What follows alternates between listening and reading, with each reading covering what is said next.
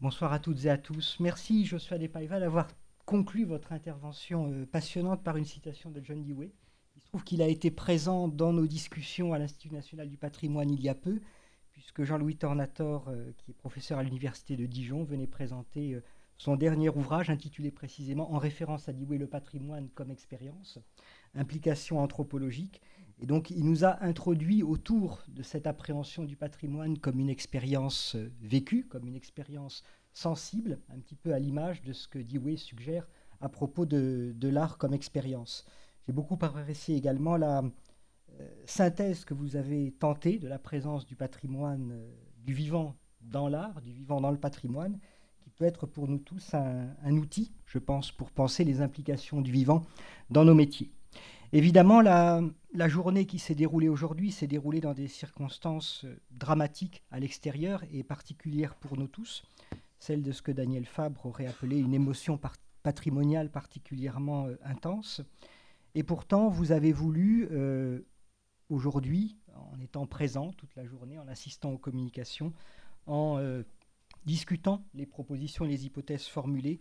vous tenir en quelque sorte en retrait, au moins provisoirement, de cette actualité euh, urgente qui demain appellera euh, notre réaction et notre implication à toutes et tous, professionnels du patrimoine, en formation ou en poste. Euh,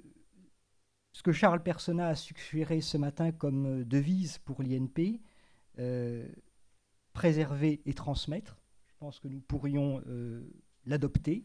Nous pourrions y ajouter, parce que c'est traditionnel, les définitions sont souvent ternaires, un troisième terme, préserver et transmettre, peut-être comprendre, ou comprendre et réfléchir aussi. Euh, c'est la réussite d'un travail collectif que vous avez accompli,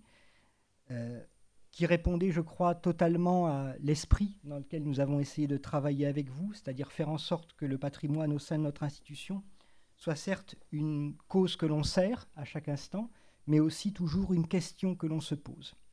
Et à cet égard, le thème que vous aviez choisi amenait à se poser de multiples questions, que vous avez travaillé autour de trois thèmes sur lesquels je vais brièvement revenir, en espérant non pas qu'ils viendront clore la discussion, mais bien au contraire qu'ils sauront ouvrir plus largement pour des débats qui vont suivre.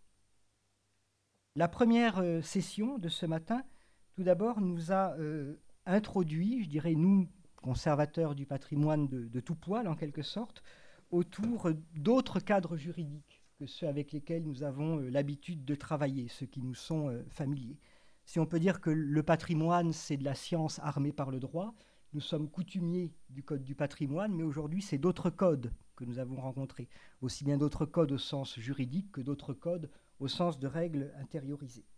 On a découvert avec euh, Roland Delon quelles étaient les règles un petit peu de l'accompagnement de la génétique et de la reproduction de celle-ci. Avec Dominique Duché, on a découvert cette figure que j'ignorais, mais qui est importante à bien des égards du capacitaire, qui a bien des égards et de bien des manières est le cousin du conservateur du patrimoine dans l'ordre du vivant, par l'apprentissage long euh, que nécessite l'obtention du titre, et également par le pouvoir d'agir et de contrôler et de définir ce qui est bon qui lui est conféré, autant de postures qui euh, ressemblent, qui s'apparentent à celles du conservateur du patrimoine dans l'ordre de la conservation euh, des objets. On a vu aussi, je crois, grâce à l'intervention euh, d'Henri Pinotto, euh, quelle correspondance et quelle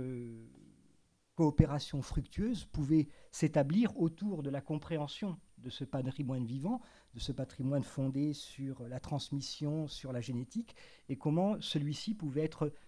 explicité, enrichi en quelque sorte par la connaissance, la compréhension des archives et la compréhension du discours historique. Euh, ce qui a dominé aussi ces différentes interventions, notamment celle de ce matin, mais aussi celle qu'on a retrouvée cet après-midi dans l'intervention de Céline Rincé-Vasselin, c'est cette question spécifique, évidemment, à euh, la présence du vivant dans l'art ou dans le patrimoine, qui est celle de la sensibilité propre à l'animal, de la reconnaissance tout d'abord du fait que c'était un être sensible, et ensuite de la prise en compte effective de sa sensibilité quelque chose qui peut-être nous renvoie, euh, à travers la, prise en compte de la volonté propre ou de la personnalité propre de l'animal, à des interrogations qui traversent, qui travaillent de plus en plus aussi euh, la conservation des objets en eux-mêmes. Et sans vouloir développer ce point, je vous renverrai au titre euh, du colloque qu'avait organisé Bénédicte Savoie au Collège de France au mois de juin dernier sur le droit des objets désormais à disposer d'eux-mêmes, ce qui est une manière aussi de leur supposer ou euh, de leur insuffler peut-être une personnalité propre. Cette dimension du sensible, justement, la dimension du sensible et de la sensibilité, euh, elle est propre à l'animal, elle lui est reconnue, mais on a vu aussi dans le deuxième temps et dans la deuxième période euh, des communications de ce matin, à travers la mise en exposition, que cette dimension sensible, à travers la forte charge émotionnelle qu'elle avait, était également un outil extrêmement puissant de médiation, de diffusion, de réflexion, de relation au public. C'est le travail qui a été montré notamment euh, autour de l'exposition euh, au Musée des Confluences. C'est également ce qui est ressorti de l'analyse sociologique donnée par Nathalie Candido, qui a montré combien la dimension sensible, la dimension affective, la dimension vivante était un moyen de faire passer des messages vis-à-vis du public, d'amener réaction, euh, interrogation et euh, appropriation aussi du sujet par celui-ci. De son côté, Julien Bondaz nous a, euh, à travers sa passionnante communication sur les phénomènes de nomination et d'appropriation nominale des animaux dans les eaux d'Afrique de l'Ouest, nous a ramené aussi à des considérations que nous connaissons bien en tant que conservateurs du patrimoine, qui sont celles finalement des dimensions euh, politiques également associées aux transferts, aux donations, aux offres, aux cadeaux ou aux reprises, en l'occurrence d'animaux dans le cas de ces eaux, mais nous, nous les connaissons aussi évidemment en matière de cadeaux diplomatiques. Et d'ailleurs, euh, Alexandre Girard Muscagori a eu l'occasion de développer ces questions aussi dans des communications faites au cours des ateliers des élèves. En somme, la dimension euh, émotionnelle, qui permet de vivre l'exposition comme un lieu d'apprentissage de connaissances, mais aussi comme une expérience, nous renvoie à ce que j'évoquais en début de cette communication, c'est-à-dire à la construction du patrimoine comme expérience.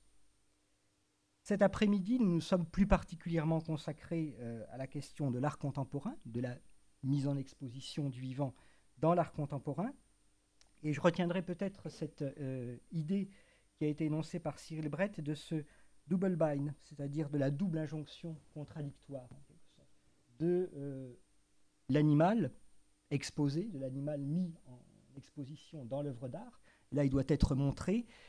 Et en même temps, cela vient travailler toute une série euh, d'informations, de formations, de pratiques qui sont propres à la conservation du patrimoine, qui visent au contraire plutôt le sait, à exclure l'animal, notamment à l'exclure de nos réserves, où il va apparaître comme un fauteur de troubles ou comme un nuisible.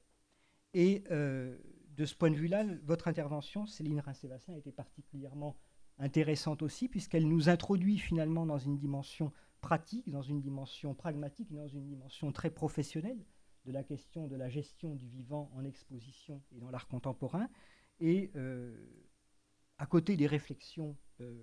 théoriques qui ont pu être les nôtres, elle nous invite peut-être à réfléchir, à formaliser des cadres de prise en compte du vivant dans les expositions, tels que vous nous avez invités à travers votre réflexion, votre retour d'expérience sur plusieurs expositions faisant intervenir le vivant euh, au Musée des Beaux-Arts de Nantes, à partir desquelles j'ai trouvé un grand nombre de, euh, de, réflexions, de conseils, de pratiques, euh, qui sont, je crois, de nature à éclairer tous les professionnels que nous sommes, peut-être pour de futures euh,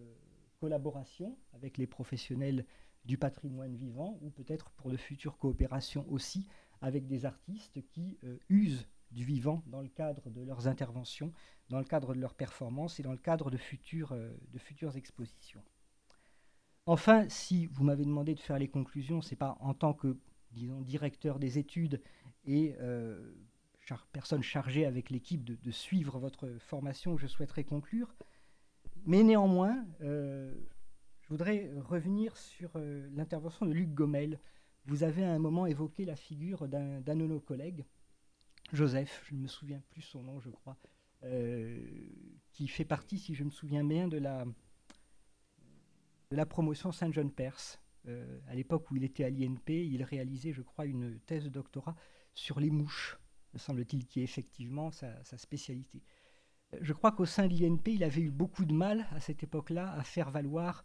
le caractère à la fois euh, intéressant et, pour tout dire, le caractère patrimonial euh, du travail qu'il menait, tout en étant au sein de notre institution en même temps conservateur du patrimoine en formation.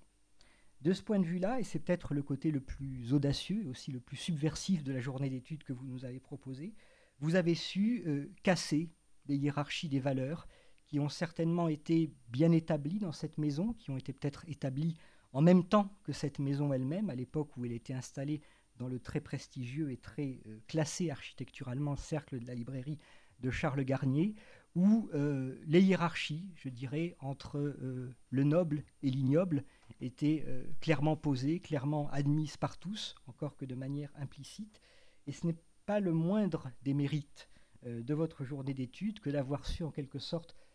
tracer de nouveaux chemins, si je puis dire, tout en brouillant les pistes, c'est-à-dire aussi en brouillant un petit peu ces frontières bien connues entre l'œuvre d'art contemporain et le patrimoine dit naturel,